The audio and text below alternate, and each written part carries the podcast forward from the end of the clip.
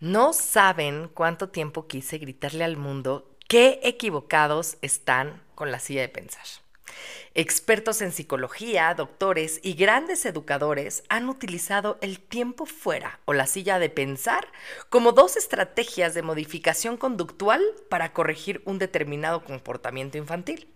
Básicamente consiste en excluir al niño de la actividad que esté realizando y sentarlo en una silla o en un rincón para que reflexione acerca de lo que ha hecho mal y modifique su conducta. claro que me río porque no hay malentendido más grande. La silla para pensar sí funciona, pero de la manera adecuada. Quédate a aprender de qué se trata.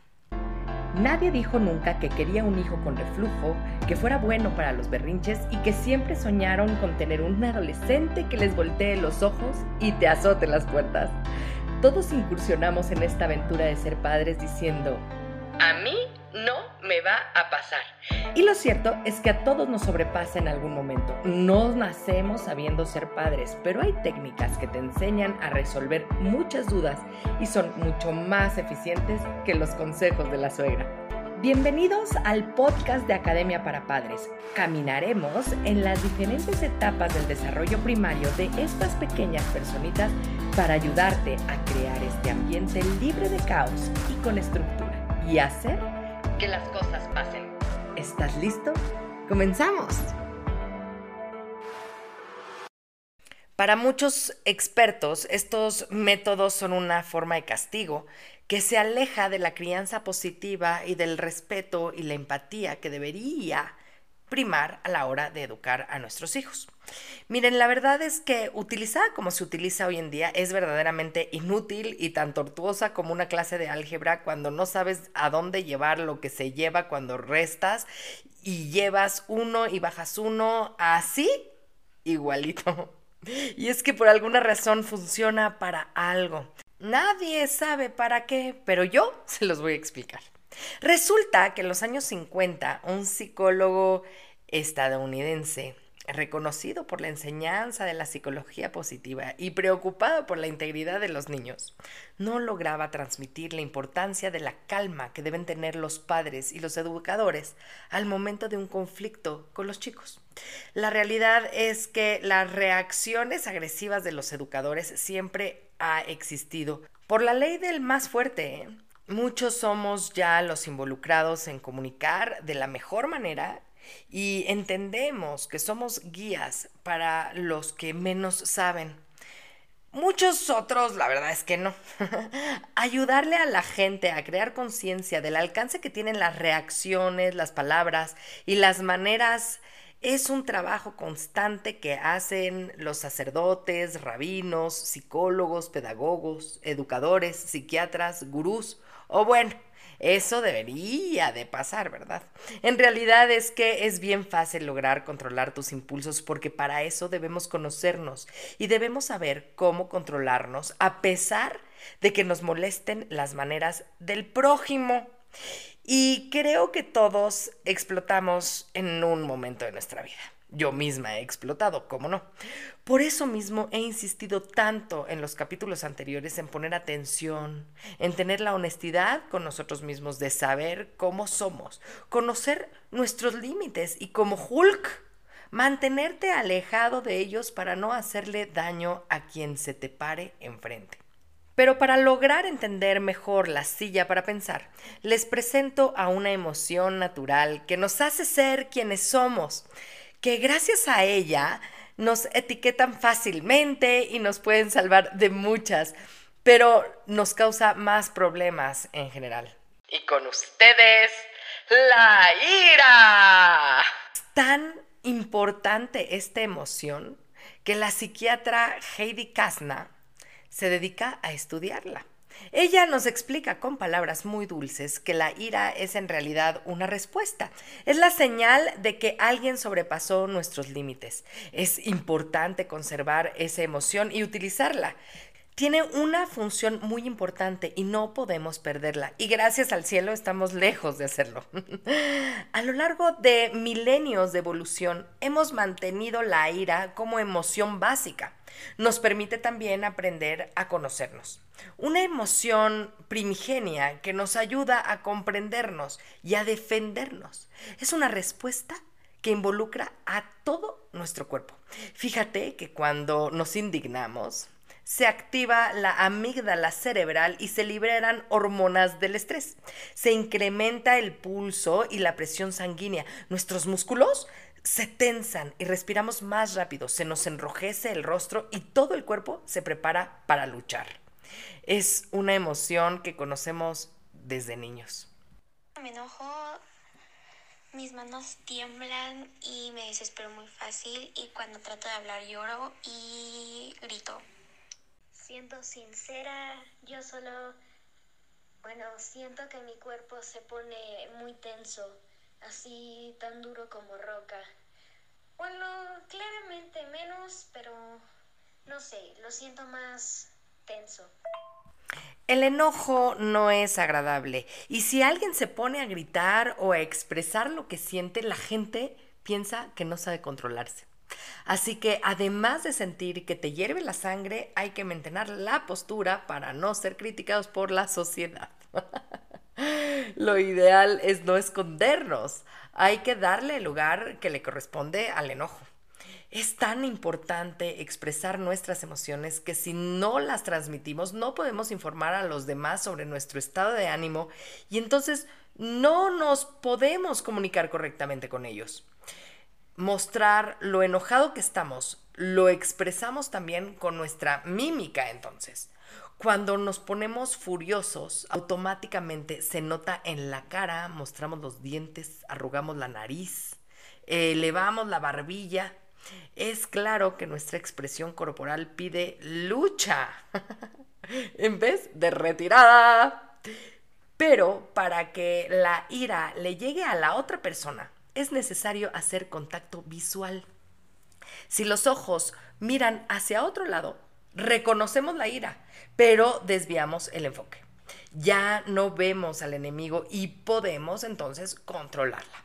Aquí es cuando toma sentido frases como cuidado con el que se me ponga enfrente. Es que se le atravesó el pobre hombre. Pero es mejor voltear para otro lado. Y es que si deseamos comunicar malestar con alguien, hasta le solicitamos contacto visual. Pero dímelo en la cara, a ver si te atreves a decírmelo de frente. y sí, para que haya un problema, alguien debería mirar de frente. Y es que cuando alguien desvía la mirada, podría demostrar debilidad. Y es que además el rostro de alguien molesto lo hace parecer más fuerte, más duro. Pues ¿por qué creen que se vende tanto Botox? Porque no es fácil platicar con gente con rostros duros, aunque sea que tengan arrugas por la reacción del sol en su cara, por ejemplo. Lo que está fatal es que para, entre comillas, ayudarle a los humanos a controlar la ira, lo que hacen es enseñar a contenerla, no a conocerla, a canalizarla y sacar esa energía de manera en que no lastime a nadie. Entonces, regresando a ese psicólogo motivado por la preocupación ante las cifras de graves estragos provocados por el maltrato físico infantil en los años 50 o 60, este psicólogo crea un método para que los padres se calmaran antes de tomar acciones disciplinarias perjudiciales contra los niños. Él creía que estaba engañando a los padres, diciéndole que castigaría de esa manera a los niños. Y entonces de esa manera podían evitar el contacto visual. Pero, mm, ¿qué pasó con eso? Exacto. La silla para pensar no era para que pensara el niño. Mira, el psicólogo Lazarus demostró que hacemos tres valoraciones ante cualquier cosa que nos sucede. Eh, primero valoramos si el problema es una amenaza para mí o no es. Si no lo es, entonces nos quedamos tranquilos, ¿no? Si sí es, entonces pasamos a la segunda valoración. ¿Tengo recursos para hacerle frente al problema? Si la respuesta es sí, pues qué bueno.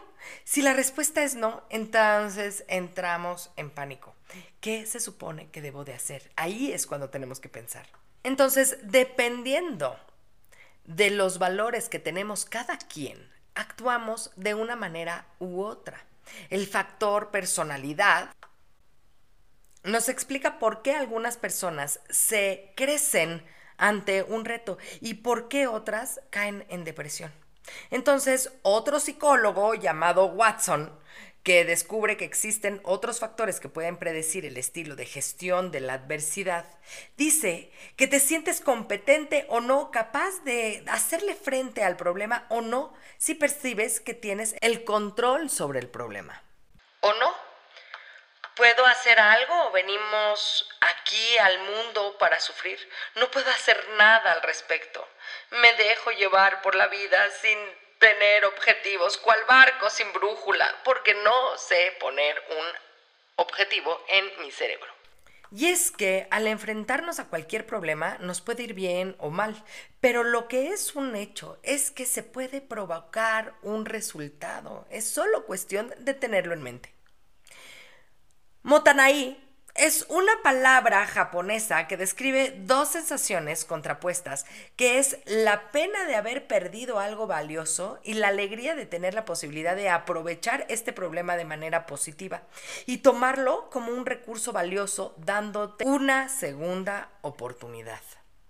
Esta palabra abarca perfectamente esta manera de trascender, de entender qué es lo que te ha pasado y aprender del evento. Y aquí hay que tomar en cuenta la humildad y un superpoder que se aprende desde casa, aprender de los errores.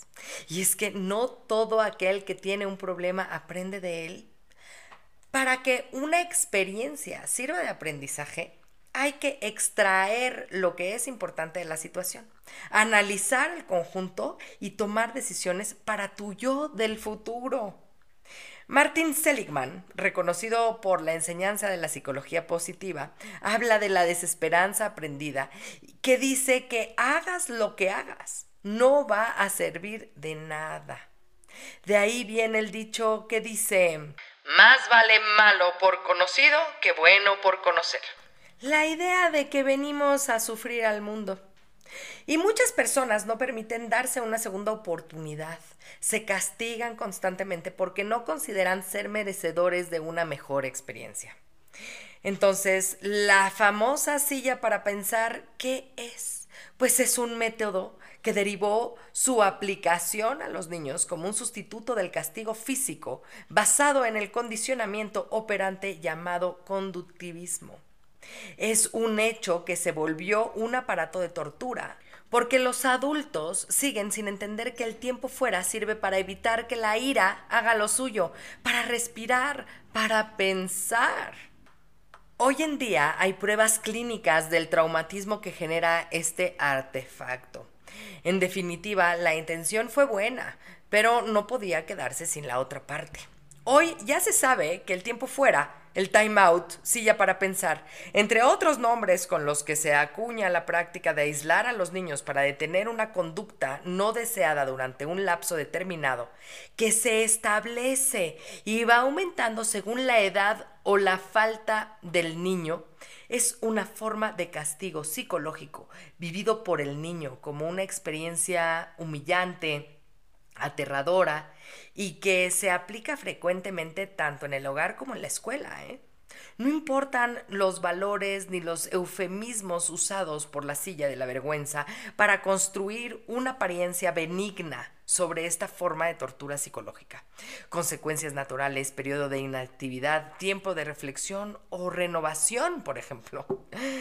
La realidad es que el tiempo fuera se convirtió en un método de cimiento autoritario y de castigo, con lo cual provoca consecuencias perjudiciales en los pequeñitos.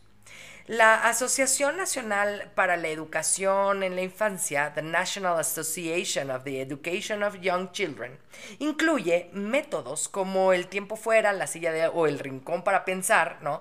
En una lista de medidas disciplinarias perjudiciales, al igual que el castigo físico fíjense, criticar o avergonzar a los niños. O sea, están del mismo tamaño. Vamos a hablar entonces de la importancia del dolor. ¿Les parece? Y es que es muy importante entender que cuando lloramos de ira es una manera en la que nuestro cuerpo físicamente, o sea, gritándonos, nos dice, esto que está pasando me duele muchísimo. Para allá, por favor. Y hay que buscar una solución enfocado en el objetivo al que queremos llegar. Lo malo es que no atendemos al dolor de la manera correcta.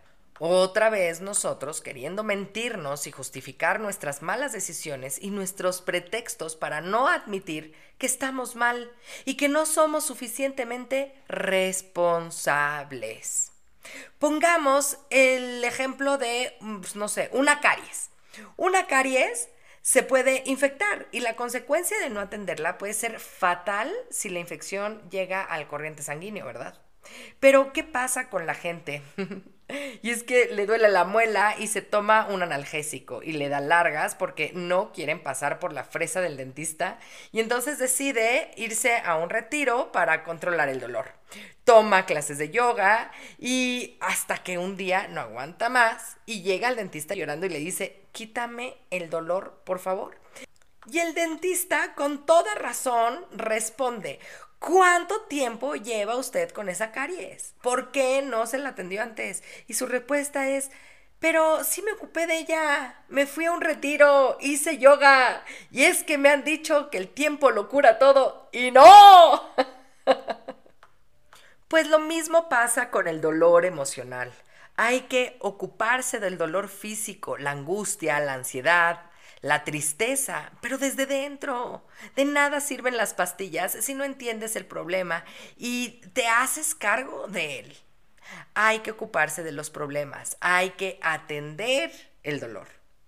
Entonces, cada vez que retienes el dolor, contienes la ira, desvías la atención de tu derecho a sentir, puedes fingir que todo está bien, pero el problema sigue ahí.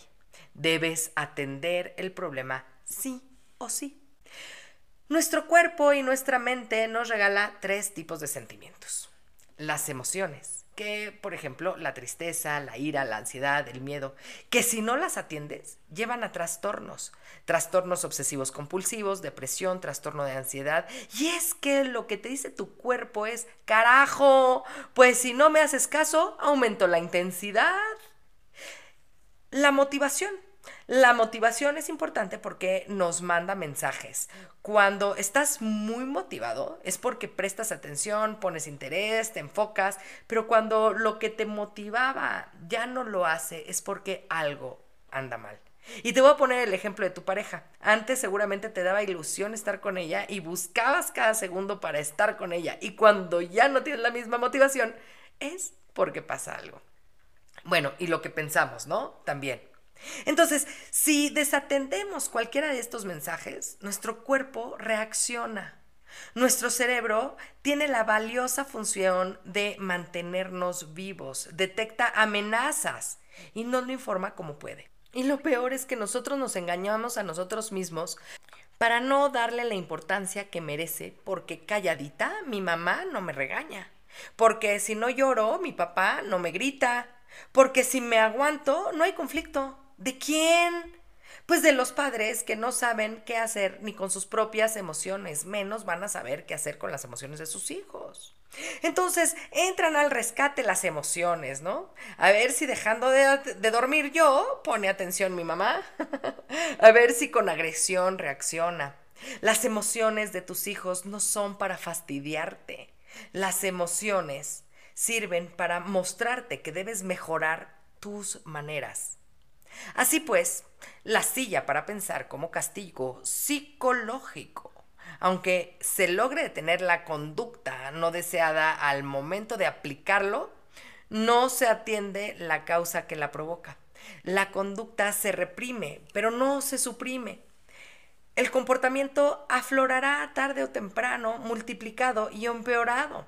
Muchos padres comentan que sus hijos se vuelven más rebeldes, agresivos o demasiado sumisos y temerosos con este tipo de intervenciones. Y es que la verdad es que a mí me gusta insistir que los niños no se portan bien o mal. Los niños comunican con su conducta el estado de equilibrio o desequilibrio en el que se encuentran y que es generado básicamente por el cuidado y la regulación emocional que reciben o no oportunamente de sus padres o educadores generando malestar con métodos mal utilizados como la silla de pensar, los niños se sienten peor y por lo tanto se portarán peor. Este método entonces no ayuda a desarrollar empatía, valores, conciencia despierta, sentido de pertenencia familiar y social, deseo genuino de cooperar. Desde el punto de vista del niño, el tiempo fuera implica la expulsión tanto del territorio físico como afectivo de sus padres o de los adultos significativos. El miedo al abandono infundido tras la amenaza de retirar nuestro amor, comunicación, aprobación, es el mecanismo que provoca la interrupción e inhibición de la conducta no deseada en el niño o niña. La culpa, la rabia, la agresividad, la inseguridad, la pobre imagen de sí mismos, la desconexión con sus emociones, con ellos mismos, con sus padres. Su sentido común y criterio propios son algunos de los resultados más comunes frutos del uso de esta técnica mal utilizada. Decirle a un humano que lo amamos pero que lo ignoraremos temporalmente hasta que haga lo que le pedimos expulsándolo de nuestro territorio físico, afectivo, cerrando la escucha. Al mandarlo a la silla de pensar o aislarlo en su habitación equivale a decirle, te pego porque te quiero o te pego por tu propio bien. Le estamos dando el mensaje de que cualquier persona, especialmente aquella en la que más confíe o ame puede amenazarlo, chantajearlo, manipularlo y abusar de él emocionalmente para obtener lo que espera de él o de ella. Pero lo peor de todo es que además puede él hacerlo con los demás. Pero, ¿qué pasa si nosotros nos vamos a la silla de pensar? Podemos y debemos aprender y enseñar que necesitamos de un tiempo para tranquilizarnos, para equilibrarnos, para pensar que son tan valiosos nuestros sentimientos y nuestras emociones como los suyos, que nos rompemos, pero que somos una familia unida que no deja a nadie atrás. En capítulos anteriores he explicado qué es pensar, y eso sí se debe y puede enseñar. Pensemos juntos, hijos, qué pasó, explicar qué te sacó de tus casillas, qué es lo que te gustaría que pensara. Basta de censurar emociones, de confundir los límites con prohibiciones. Sí al sillón de pensar en conjunto, de expresar entonces lo que se necesite comunicar para que los demás aprendan a comportarse de la manera que tú necesites para no explotar. ¿Cómo solucionar los conflictos en equipo? Fíjate que hace poco le dije a una niña, fíjate que los adultos no entienden que si no permiten que los niños sean ellos mismos en sus casas, van a buscar en otro lado el poder hacerlo o podrían provocar que se apaguen las ganas de lo que sea, porque no eres aceptado en donde deberías ser amado por quien eres. Entonces, la silla para pensar sí funciona, siempre y cuando se utilice para eso, para pensar y enseñar a pensar. Te recuerdo que puedes buscarme en mi página de internet www.emilychavezdaumas.com para agendar una cita, si así lo quieres y así lo consideras, para poder acompañarte a crear orden y estructura y hacer que las cosas pasen en tu casa. Muchas gracias por comenzar con tu camino al cambio. No dejes de compartir este canal para ayudar a los demás en su educación parental y su sanación propia. Me puedes encontrar en Facebook, Instagram y YouTube como emilyc.daumas y Academia para Padres. Únete a la comunidad para estar más cerca y poder complementar tu camino al orden y la estructura. Hasta la próxima.